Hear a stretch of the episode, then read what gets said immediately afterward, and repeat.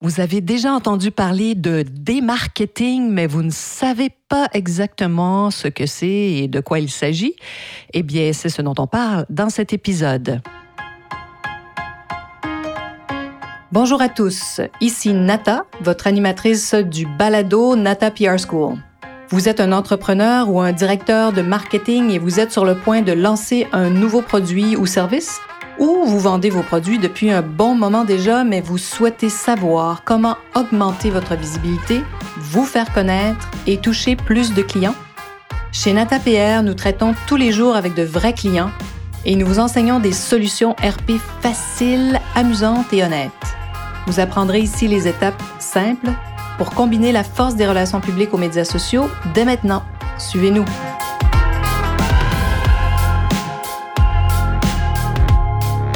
Bonjour et bienvenue à ce 119e épisode, oui 119, du balado du podcast Nata PR School. Les relations publiques et le démarketing. Oui, parce que ça va très bien ensemble, vous allez voir. Donc le démarketing, c'est ce dont on parle aujourd'hui et comment les relations publiques peuvent euh, vraiment aider et supporter cette tactique de marketing.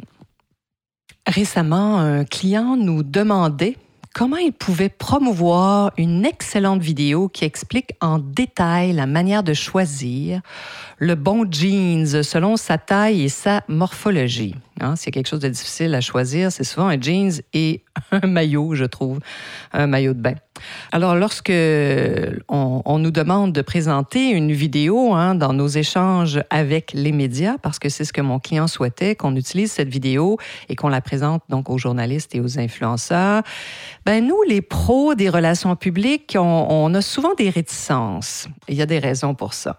Parce que, bien sûr, c'est intéressant de proposer des vidéos. C'est sûr, la vidéo est extrêmement importante de plus en plus.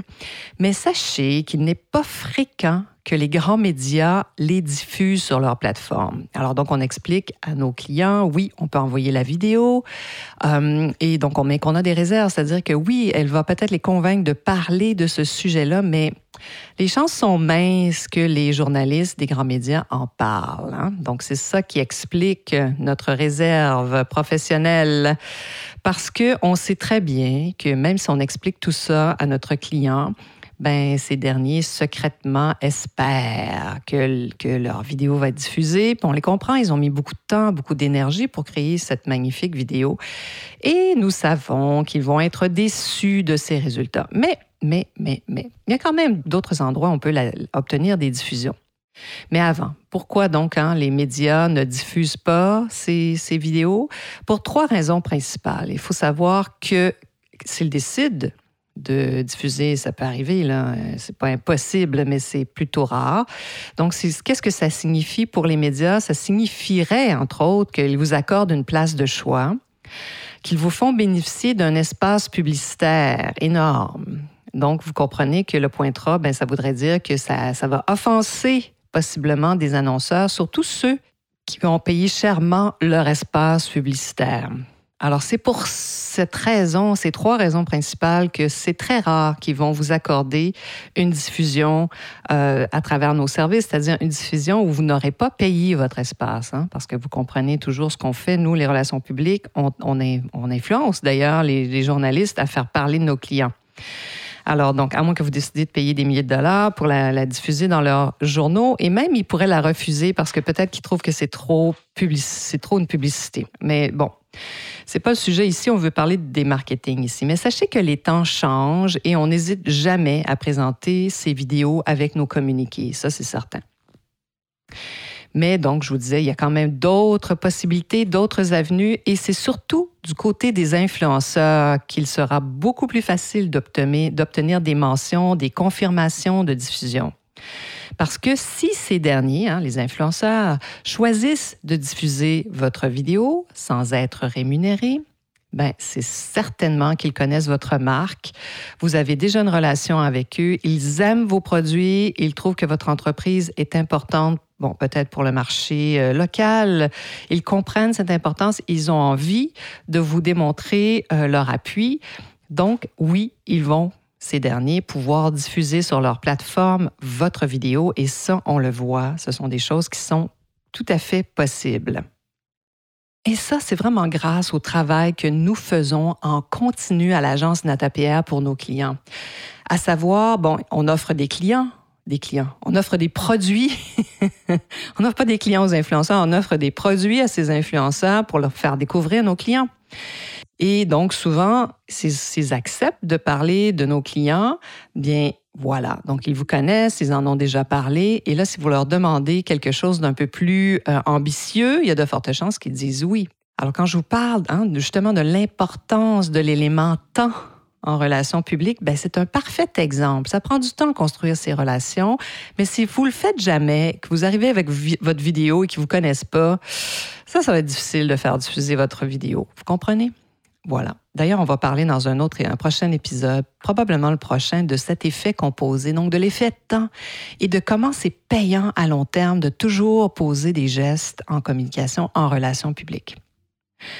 Donc, vous avez déjà établi des liens à travers nous, peut-être avec des influenceurs ou de votre côté, si vous êtes un travailleur autonome.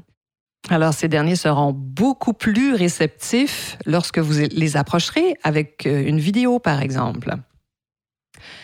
Nous avons choisi, revenons au démarketing parce que c'est le sujet de cet épisode, hein, on a choisi pour présenter cette vidéo où on parle de comment choisir son, le jeans euh, qui vous va selon votre morphologie, comment mesurer votre taille, votre entrejambe, pourquoi choisir tel style plutôt qu'un autre. Donc, on avait choisi notre stratégie pour capter l'attention sur cette vidéo d'utiliser le démarketing. Et qu'est-ce que c'est le démarketing? Bien, ça consiste à promouvoir, entre autres, la réduction de consommation dans ce cas-ci. Donc, on était allé très loin avec le titre de notre communiqué qui était N'achetez pas de jeans avant d'avoir visionné cette vidéo. Vous voyez? Donc, on va, on, on leur dit pas acheter plus, on leur dit n'achetez pas. C'est un parfait exemple de démarketing. On leur dit pas acheter plus, on leur dit n'achetez pas. Donc, au fait, le démarketing se veut une tactique pour promouvoir euh, l'achat réfléchi. Hein. Acheter moins, mais acheter mieux, n'est-ce pas? Et comme notre titre euh, est percutant, il a piqué la curiosité de plusieurs médias qui l'ont visionné. On a eu plein de commentaires d'ailleurs de ces médias qui ont trouvé que c'était une formidable initiative de notre client. Hein, n'achetez pas ce jeans avant d'avoir visionné cette vidéo. Ben, nous savons que plusieurs ne pourront la diffuser, mais j'aime bien quand même ces initiatives qui permettent de mettre en place ce que j'appelle l'effet composé, hein, l'effet cumulatif. Et comme je vous disais un peu plus tôt, je vais en parler dans le prochain podcast certainement. Mais demeurons ici dans le thème du démarketing parce que sincèrement, rien de mieux que les relations publiques pour diffuser votre message de réduction de consommation. Hein? Vous voyez un peu où je m'en vais avec tout ça. Parce que ici, la vidéo de notre client a été développée exactement pour ça, c'est-à-dire réduire le nombre de retours. Un fléau, évidemment, vous vous en doutez. Et quoi de mieux que le démarketing pour sensibiliser les clients à ce problème? Consommez moins, comme je vous disais tout à l'heure, consommez mieux n'achetez pas ce jeans, n'est-ce pas? je vais mettre le lien de la vidéo pour que vous puissiez voir. Donc, achetez pas de jeans avant de regarder cette vidéo. Voilà. Et comme j'aime bien les définitions, ben, en voici quelques-unes pour vous aider à mieux comprendre encore le démarketing. Alors, selon un site français qui s'appelle FNEGE, FNEGE, FNEGE, FNEGE Média. Donc, hein, composé du mot marketing et du préfixe D, pour démarketing. Ça donne donc un sens opposé au mot. Hein. Le terme démarketing a été utilisé, semble-t-il, pour la première fois en 1971 par Cutler et Levy. Il désigne la stratégie adoptée par un organisme, public ou privé, qui souhaite euh, décourager l'achat auprès de certains segments ou de tous les consommateurs peut-être, de manière temporaire ou durable. Pour une entreprise, il y a des marketing dès lors que la stratégie marketing choisie ne maximise pas la demande, alors même qu'il existe des stratégies alternatives tournées vers la croissance. On le sait, tout le monde veut croire. Donc, c'est intéressant. Donc, le démarketing. Et Wikipédia, il va aussi de sa définition. Euh, selon Wikipédia, le démarketing peut être considéré comme une non-vente ou une commercialisation inversée ce qui comprend la décommercialisation générale et sélective. Alors, bien que la notion de marketing manque d'une définition théorique précise, dans le démarketing, elle renvoie, toujours selon Wikipédia, à une tentative de l'entreprise de dissuader tout ou une partie de ses clients d'effectuer des achats de manière temporaire ou permanente. Voilà. Le démarketing. C'est intéressant, n'est-ce pas?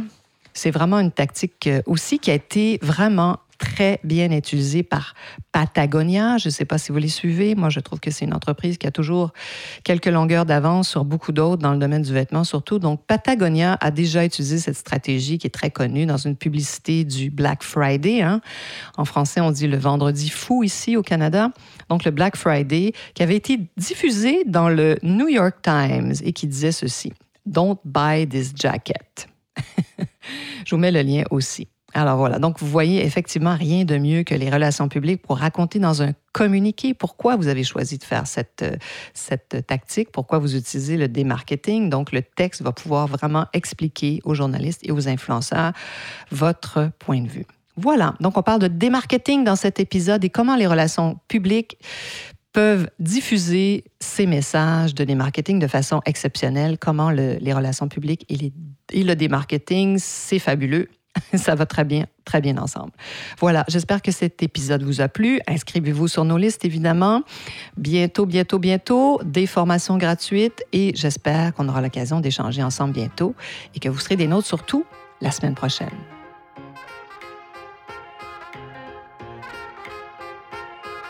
Vous êtes curieux et souhaitez en savoir plus sur comment implanter des stratégies de relations publiques?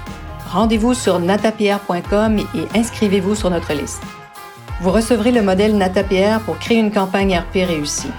Et si vous souhaitez devenir client, contactez-nous à nata.natapr.com. Nous attendons vos commentaires. À la semaine prochaine!